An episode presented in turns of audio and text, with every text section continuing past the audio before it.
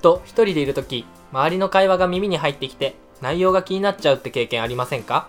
このラジオではカフェだったり電車の中だったり隣から何気なく耳に入ってくるような何でもない会話をお届けします。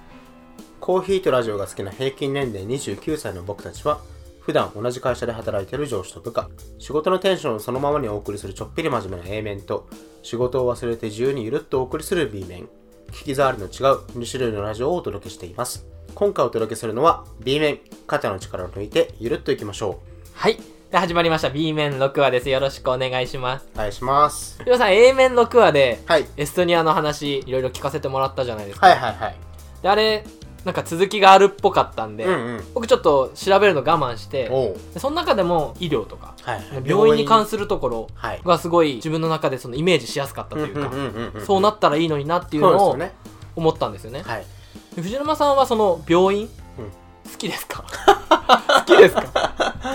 まず好きっていう人そんないないんじゃないですかね。僕ね病院ってその多分数えるぐらいしか多分行ったことなくてしかも自分のなんだろう都合はいはいはい。で病院ってそんなにうんうん行かないかなそうですね。結構やっぱ僕たちぐらいの年だと、うん。まあ、ちょっと寝れば治るかなみたいな。なんか面倒くさくなっちゃうんですよね、やっぱ病院この行くハードルみたいなのあるじゃないですか。あるあるあるある私も基本的にそうだったんですけど、はい。この前朝起きたら、うん。ベッドからこう起き上がるじゃないですか。はい。右側にこうすごい体が引っ張られるような感覚があって。い大丈夫？やちょっと怖かったんですよ。怖いね。なんかその脳のなんかとかえなのかなとか思っちゃって、ーまあ、しばらくしてその右に引っ張られるみたいな感覚がなくなったんですけどちょっと怖くなったんでこの前病院に行ってきたんですよ。でそのなんで病院が嫌いかって考えた時に、うん。私の中でやっぱ一番嫌なのってやっぱ待ち時間が長い。やっ僕も一緒。ぱ待ち時間その過去にこう待たされたイメージっていうのって結構残ってるじゃないですかなんか時間が読めないのが嫌だよね。そうなんですよ。なんかせめて何時から診察受けられますみたいな感じだったらそこめがけていくのに、あらかじめそう言ってくれたらそこに合わせていくのにっていうのが、なんかなんか早くても何時以降ですみたいなこと言われ方をして、でそれとりあえず磨けていくけど 結局1時間待たされるそうなんですよ。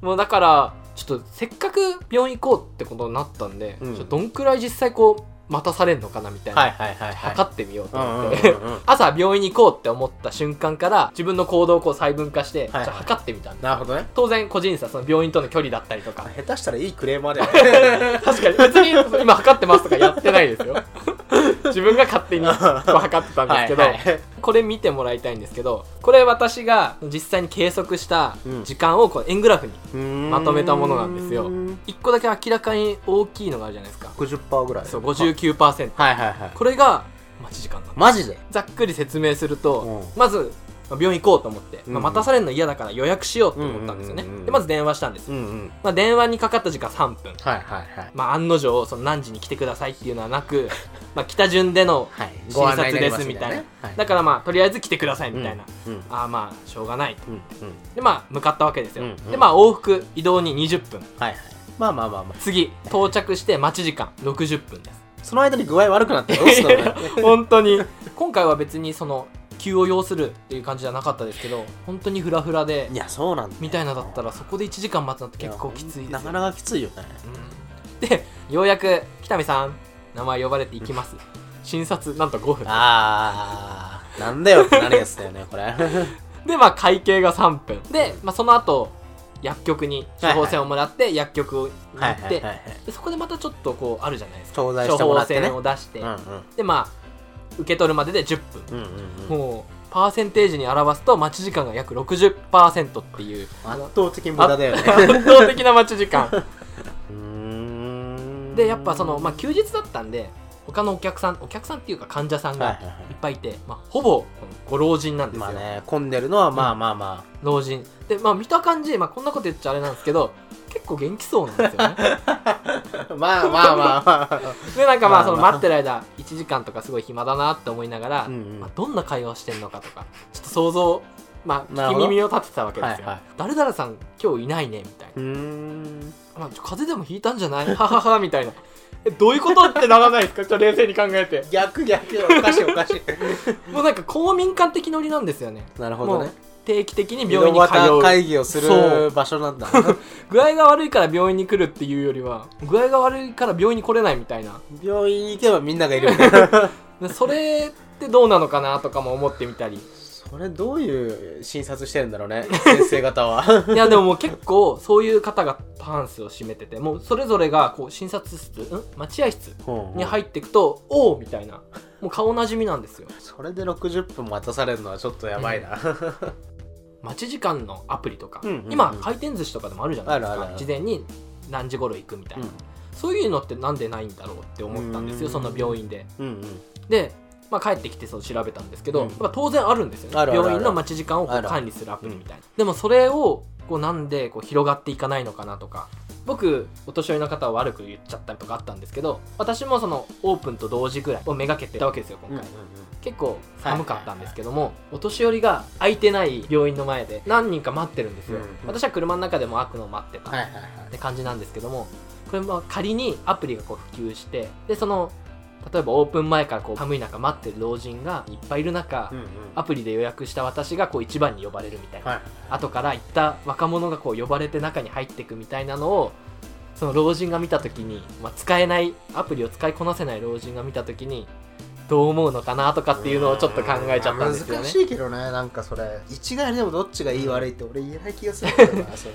だからこうなんて言うんだろうその病院側としてもうん。普及させづらいというか、させづらいんだと。思う、うん、メインの客層ってやっぱお年寄りの方が多いのかなっていうふうに思ってて、実際私が行ったその病院も若いの私ともう2人くらい。あとはお年寄りみたいな状況だったんですよ、なるほど。これこの環境で多分お年寄りかその反感を買うような新しい技術を取り入れるみたいなのって多分病院側としてはリスクの方が多いのかなとかっていうふうに思っちゃったんですよね、うん藤野さんはどう思うのかなっていう。でも俺が多分病院の院長だったらはい。アプリを導入することに踏み切ると思ってて、はい。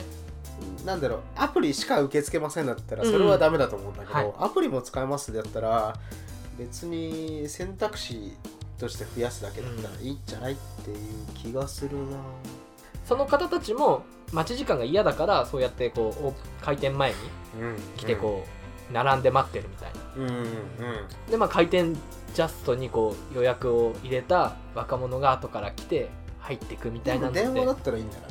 電話で予約できますだったらまあでもここの病院は電話で予約を受け付けてなかったんですよ。予約を受け付けてる受け付けてないって話と、はい。アプリって二段構えあまあ話が飛んでる次元がちょっと違う話ってことまず予約を受け付けるようにしましょうって話があって、予約の手段として電話もアプリもあればいいんじゃない、って思うねそっか。まあ電話だったらお年寄りも、うん。まあ、予約の手段として使える。そっちから予約してくださいっていう実際にそのアプリの導入に踏み切るとしたら病院っていろいろあるじゃないですか内科小児科とか若い人が主の病院だったら産婦人科だとかねそうなんですよ僕も産婦人科が結構最初にそういう取り組みを行ってくるんじゃないか入れなみたいな、やすい気はするけどねあとは病院側にとってどういうメリットがあるかみたいなことを多分考えないと、こっちだけじゃなくてってそうそうそうそうそうそう病院側は予約を受け付けない方が楽なんですかね？言い方あれだけど、はい。今は黙ってても人が来るから、うん。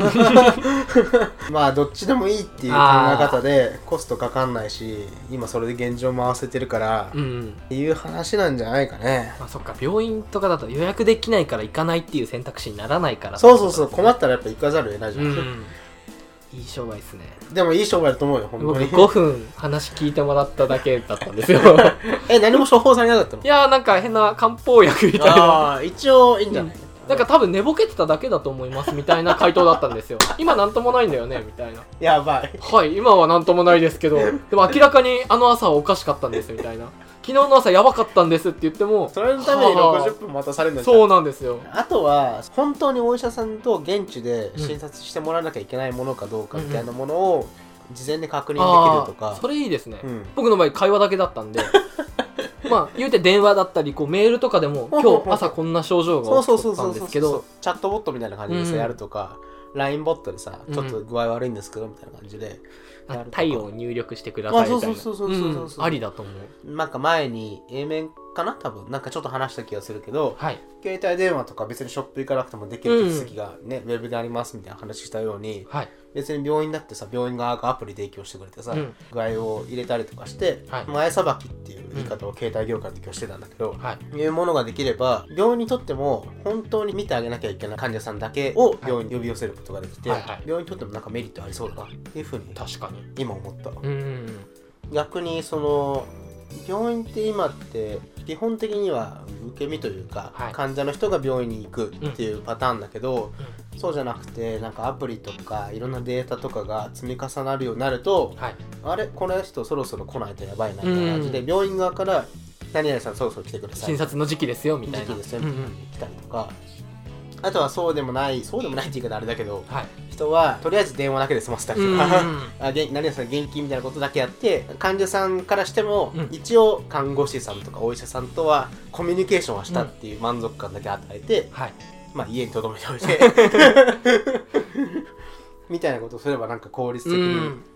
なる気がするけどね。いやいいですね。なんかそのせっかく予約のアプリとか、うん。まあ、実際その今藤沼さんがおっしゃったこととかって、まあ、技術的には全然実現可能なことじゃないですか。がするよね。それをあるにもかかわらず導入できないこのまあ病院うんだったりとかっていう方に問題があるのかなっていうふうに。技術はあるのに使えないとそういうか。ねまあ技術を理解してもらうところがなんか難しいんだろうね、結局。まあそこがやっぱ藤沼さんのこの腕の見なんでなんでなんでなんでなんで。よくわかんない。だいぶ話が飛躍したよ病院ね病院はな待たされるイメージあるよな、うん。でそのエストニアのうん。その病院ってどういうシステムでやってるのかとか、うん。まあ国民はそれどう思ってるのかみたいなのをまあね、実際のところまだわかんないね。聞いてみたいというか、見てみたいというか。俺も実際に行って確かめたわけじゃないんで。行く予定とかあります？でもエストニア行きたいって話はちょっと前々から思ってて、確かに、なかなかね行くのそんな安く行けるところじゃないまあ、から、距離的にもだいぶありますし、ね、そうそうそうそうそうまあ、あの待ち時間がなかったらもっと病院って多分行くと思うんですよ私も、ねななんかちょっと体調悪いなとか。そうだよね。そうするともっとね健康になっていくからうん。いいことだと思うんだけどね、別にその病院でかかるお金がうんぬんとかうんやられることがうんぬんじゃないと思うんですよ。そうめんどくさいというそうそうそう。かむしろ保険料高い保険料払ってるから、うん。本当はもっとそうですね。もっと病院にかかりたいって言っちゃ変ですけどなんか使わなきゃいけないんだよね、うん。そうそうそう。本当はね。はい。じゃあ今回はねこの辺で終わりにしますか。はいお届けしてきました騎士とジャンシそろそろお別れのお時間です。自由にゆるっとお届けしてきた B 面。いかがでしたか？次回の更新はちょっぴり真面目にお送りする A 面です。お楽しみに。お楽しみに